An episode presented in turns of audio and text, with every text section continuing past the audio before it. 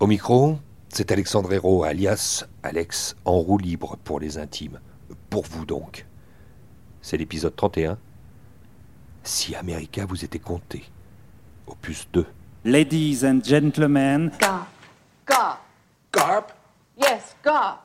Sounds like a fish. Yeah! I'm an American writer, and Every single place, every single household, whether you're a white person, a black person, a Chinese person, a native person, you're on a reservation or you're off reservation, that's all Indian country. I breathe and I live with the knowledge of what happened to my aunt in the late 30s who was lynched by the KKK. I must recollect with yet greater fury. America, America, ton dragon fou s'ennuie. Amène-le que je l'achète. I would be in as touch with my subject if I lived somewhere else. Alex, en roue libre. La neuvième édition du Festival de littérature nord-américaine, America, à Vincennes, c'est plus de 70 auteurs d'Amérique du Nord et de la Caraïbe qui sont convoqués le temps d'un long week-end terminant l'été dans cette cité prospère de l'Est parisien. Pascal Thuot, c'est le patron de la librairie Mille Pages à Vincennes, l'épicentre du festival. Il est depuis sa création en 2002 son secrétaire général. Il nous attend pour nous dire comment se prépare pareil tambouille littéraire, quels sont les ingrédients plongés dans la marmite, comprendre un peu de la fabrication de l'alchimie, de la rencontre, des rencontres. Et ce que cela veut dire de réfléchir sur l'Amérique avec les écrivains qui en proviennent? On y va, en roue libre. Est-ce que Pascal Thuot, en tant que grand ordonnateur, organisateur, allait euh, accepter euh, au moins l'un des deux? Je ne sais pas lequel vous préférez. Euh, oui, bah, organisateur, oui, en partie. euh, enfin, en tout cas, euh, ce qui nous réunit tous dans, dans l'équipe d'America, c'est le fait de tous être bénévoles. Alors il y en a une armée, euh, plus de 250, je ne sais pas Ouais. autour de vous combien de, de fourmis euh, s'agitent, euh, tous, toutes bénévoles, euh, pour que tout ça puisse se passer sur ces trois jours. Est-ce que vous n'avez pas l'impression de créer aussi, de jouer un peu sur ce qu'on pourrait définir comme étant de la, la frustration? C'est difficile d'avoir le don de l'ubiquité et, et vous le convoquez pourtant, parce que souvent il y a, il y a- il y a trois rencontres dans la même heure qui se passent donc le même jour. Et, et- et oui, en plus. Mm. Euh, alors pourquoi? Bah Parce que en fait, on est toujours très ambitieux et on, a envie d'aborder tous les thèmes possibles et imaginables. Et surtout, on a quand même beaucoup de public. Hein, hein, euh, des précédentes éditions, euh, 36 000 festivaliers, ça fait beaucoup de monde et il faut absolument trouver le moyen de les répartir. Donc on essaye d'harmoniser et c'est un moment capital. euh, euh, euh, dont on s'occupe avec Francis, de panéliser dans un premier temps, d'imaginer les problématiques euh, en fonction des livres. Alors on, passe beaucoup de temps, des heures, on réfléchit, on va lire des articles, on sort les bouquins, on, essaye d'aller parfois chercher dans les livres, pas forcément le thème le plus frontal, mais un autre thème qui va permettre de l'éclairer différemment et peut-être qui donnera à l'auteur une occasion supplémentaire de s'exprimer peut-être différemment, c'est-à-dire de ne pas rester toujours sur les choses les plus évidentes. Exemple. Et, euh, exemple, euh, exemple. euh, un exemple qui me vient immédiatement, par exemple, euh, sur quoi je travaillais ce matin. C'était je- loin. Je, réfléchissais à ce, à ce premier roman d'un jeune auteur américain, une quarantaine d'années, d'origine argentine, s'appelle Hernan Diaz, qui publie un premier livre qui s'appelle euh, euh, Au loin, aux éditions Delcourt, qui est une nouvelle collection de littérature étrangère que dirige Emmanuel Hortebise, euh, dans une maison qui s'est fait connaître euh, bien au-delà par la BD. Voilà, par la bande dessinée, mais qui avait une appétence pour la littérature. Donc voilà, ils ont fait appel à d'excellents professionnels et qui commencent à, à constituer un pool d'auteurs, ma foi, tout à fait intéressant. Et je pensais à lui, et on l'a mis dans plusieurs débats, parce qu'il a à peu près cinq rencontres sur le week-end, et il y en a une sur les frères. Voilà, qu'est-ce que c'est que les... Voilà, euh, jamais sans mon frère, on l'a appelé, et euh, qui réunit euh, donc Dan Shaon, David Chariandi, qui est un, un jeune auteur canadien, et Hernan Diaz. Et je me suis dit, en, en retravaillant sur ce bouquin, je me suis dit, mais c'est pas le thème principal du bouquin, parce que c'est plus une déconstruction du western, un western à rebours, où on part de la Californie euh, au milieu du 19e siècle pour aller vers New York, où il doit retrouver son frère, parce qu'ils sont perdus au moment euh, de, de l'embarquement en Angleterre. Mais en fait, le frère n'est pas là, il est jamais là. Et en fait, c'est celui qui veut le retrouver qui est le cœur du livre, et qui est une sorte de géant suédois qui possède mal la langue et dont euh, qui va construire une légende contre son gré. Donc, en fait, c'est plus le mythe américain qui est questionné par Hernan Diaz plutôt que la fratrie. Mais ça sera intéressant d'aller fouiller dans, ce frère fantôme qui est là en creux pour voir comment cette thématique a travaillé dans l'ombre. Qu'est-ce qu'elle dit? Et comment on va euh, faire dialoguer Dan Shawn, euh, Hernan Diaz et Chariandi sur l'absence parce qu'il y a la question de l'absence dans les trois livres. Et ça, au départ, on ne le, voyait pas comme ça. Et c'est après, en réfléchissant, euh, voilà. Donc on le pressentait, qu'il y avait quelque chose à faire avec eux trois, mais on ne le savait pas, euh, on n'avait pas le déroulé. Et sur le site, c'est moi qui anime ce débat, je peux vous fiche mon billet, que ça prendra un tour que je n'imagine pas encore. C'est-à-dire que la circulation de la parole entre trois va donner lieu à autre chose que ce que j'imagine encore aujourd'hui. Et c'est ça qui est absolument passionnant. Euh, après, on a chaque médiateur a une manière de conduire son débat. Euh, moi, j'aime laisser la place à, l'instant, toujours, hein, moi j'aime bien ça. À un moment donné, ça va pivoter et c'est à moi de relever le gant, de euh, d'épouser ce virage nouveau euh, que je voyais pas apparaître euh, sur le chemin. Et ça, c'est génial, parce que la littérature, encore une fois, elle permet tout. Toutes les conversations sont possibles et, et on peut ensemble, auteurs et lecteurs réunis, avancer dans le livre et montrer des paysages que même l'auteur n'aura pas forcément vus en écrivant. Pascal Thuot, le pivot d'América, euh, c'est danser autour du mythe, le construire, le déconstruire, s'en nourrir, mm. euh, ou au contraire, l'effacer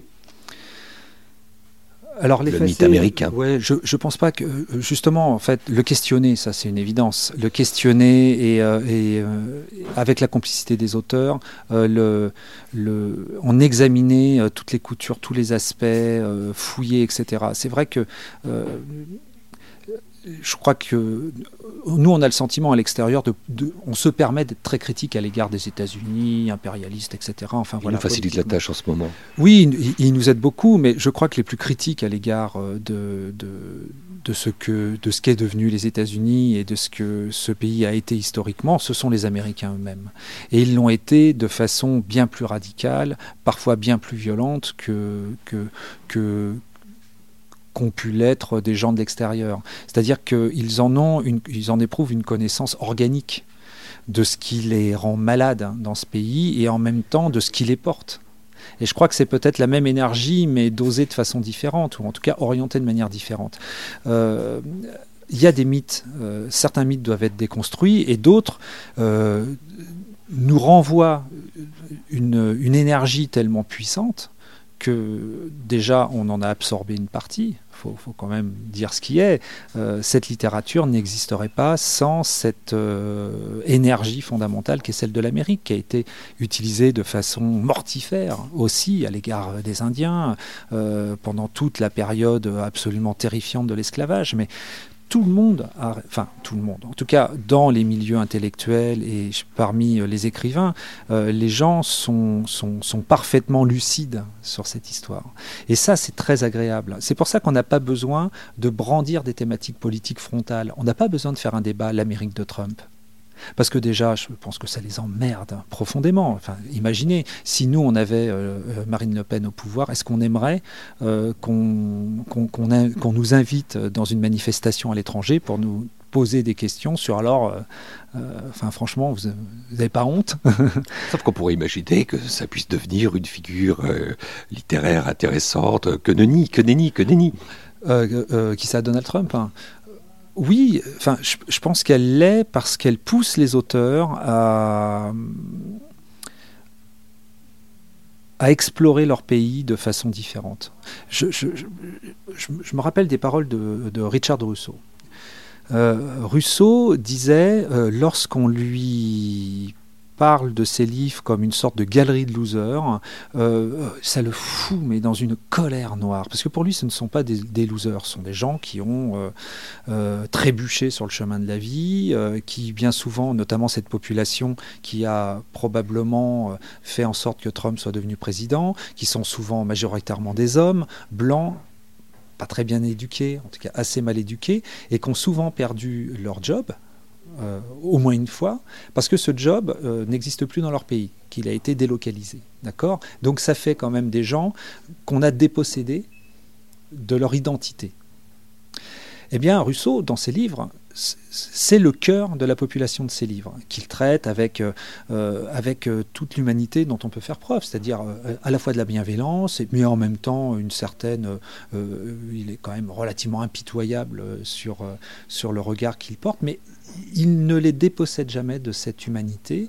Il a, je pense, un regard tendre, parfois amusé, et surtout une connaissance profonde de tout ça, parce qu'il a connu ce monde, il a travaillé avec eux, il a lui-même, euh, euh, alors qu'il euh, passait des vacances dans, dans, son État, travaillé sur des chantiers de voirie, etc.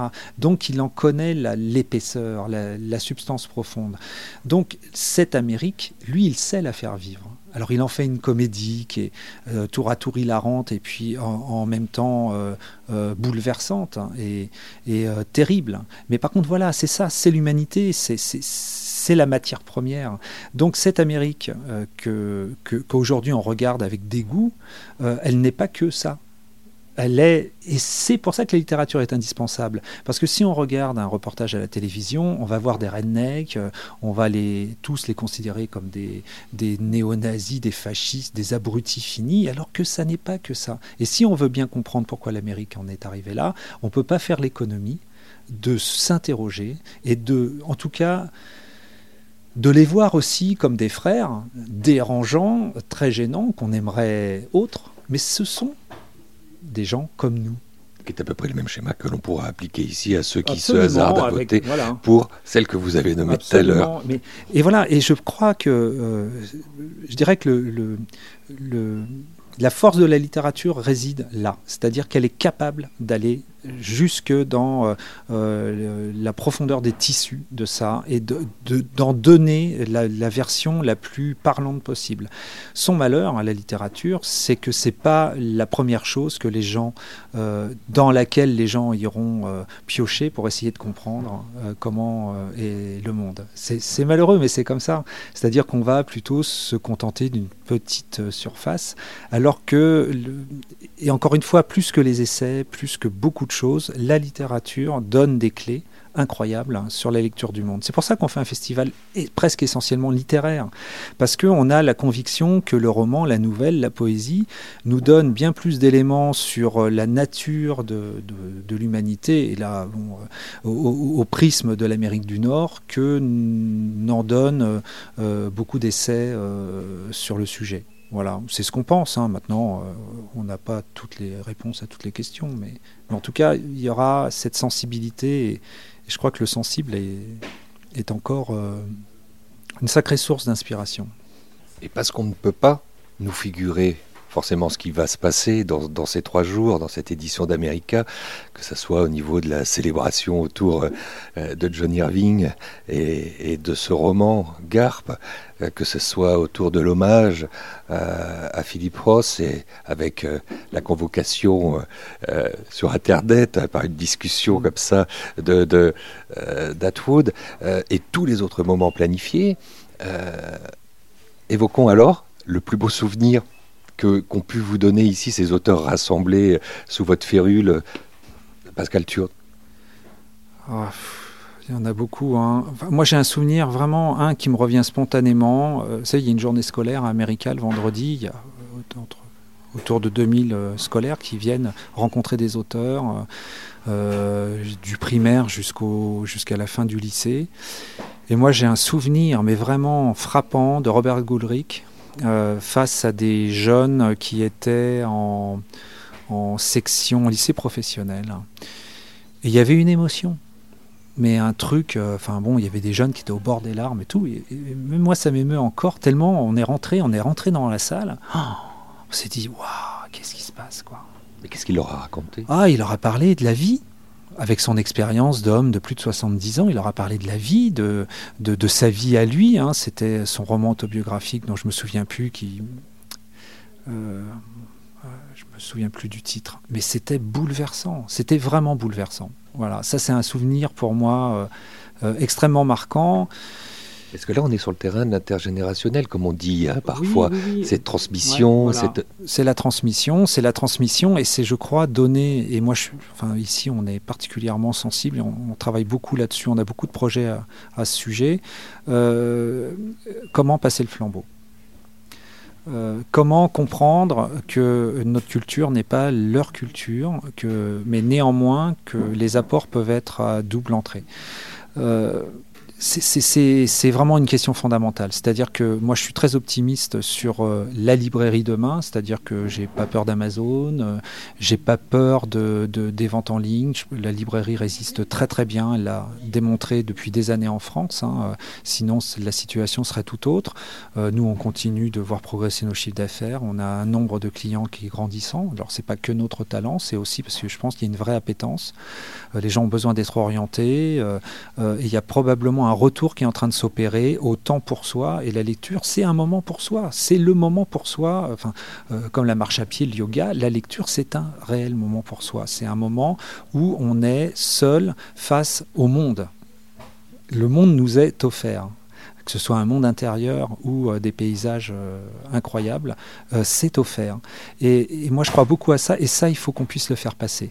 Alors, avec d'autres mots, avec peut-être des thématiques qui, doivent être plus proches de, leurs aspirations, de, ce qu'ils attendent de la vie, mais il faut à tout prix qu'on trouve des solutions pour ça. Donc ici, nous, on invite des auteurs, on essaye de faire venir des classes, voilà, on essaye de travailler en synergie, il y a des programmes qui nous aident à construire ça mais on développe aussi nos propres euh, moyens pour faire ça. Et donc moi, pour moi, cette journée scolaire, elle est capitale.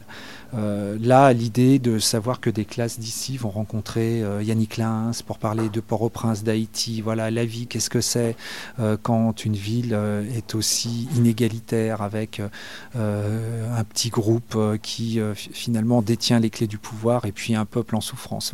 Qu'est-ce que ça signifie comment on crée une littérature dans un pays comme celui-là. Voilà. Et ça, c'est de l'expérience. Alors peut-être qu'immédiatement, ça ne va pas les toucher, mais ça travaillera. Je suis persuadé que ça va travailler et que ces écrivains qui acceptent hein, de, faire ça, c'est-à-dire d'aller à la rencontre des scolaires, le font de manière volontaire. Hein. on n'oblige personne à le faire et on essaye de faire en sorte que ce soit vraiment des gens qui, qui ont envie et qui quelque part, euh, euh, on sente l'urgence et généralement ça produit euh, des effets formidables. ça, ça, je crois beaucoup à ça. Après, d'autres moments, bon, Tony Morrison, évidemment, en 2012, la venue de Tony Morrison. Mais ça, vous n'avez pas le droit parce que Francis Geffard l'a convoqué.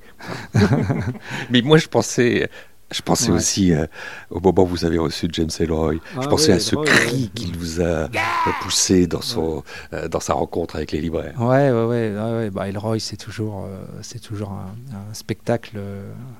un spectacle sur pattes. Hein, voilà, mais en même temps, il a été très généreux. Enfin voilà, c'est un auteur qui, qui, qui, en fait, qui fait ce qu'il dit.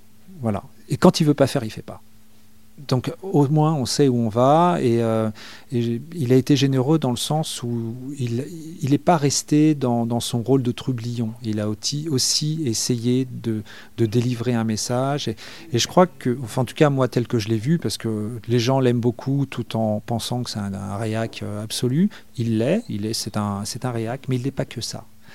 C'est aussi quelqu'un qui s'interroge, qui, euh, qui a beaucoup de compassion à l'égard des gens qui souffrent, mais qui a une vision de la politique euh, qui nous échappe un peu parce qu'elle est très américaine et que nous, on est, enfin voilà, on n'a on, pas toutes les clés pour, pour le ressentir. On, essaye de le comprendre, on y parvient mal parce qu'on ne le ressent pas. On ne ressent pas euh, le monde tel que eux le ressentent. C'est tout le pari d'América, c'est d'essayer de faire rentrer ça en partage.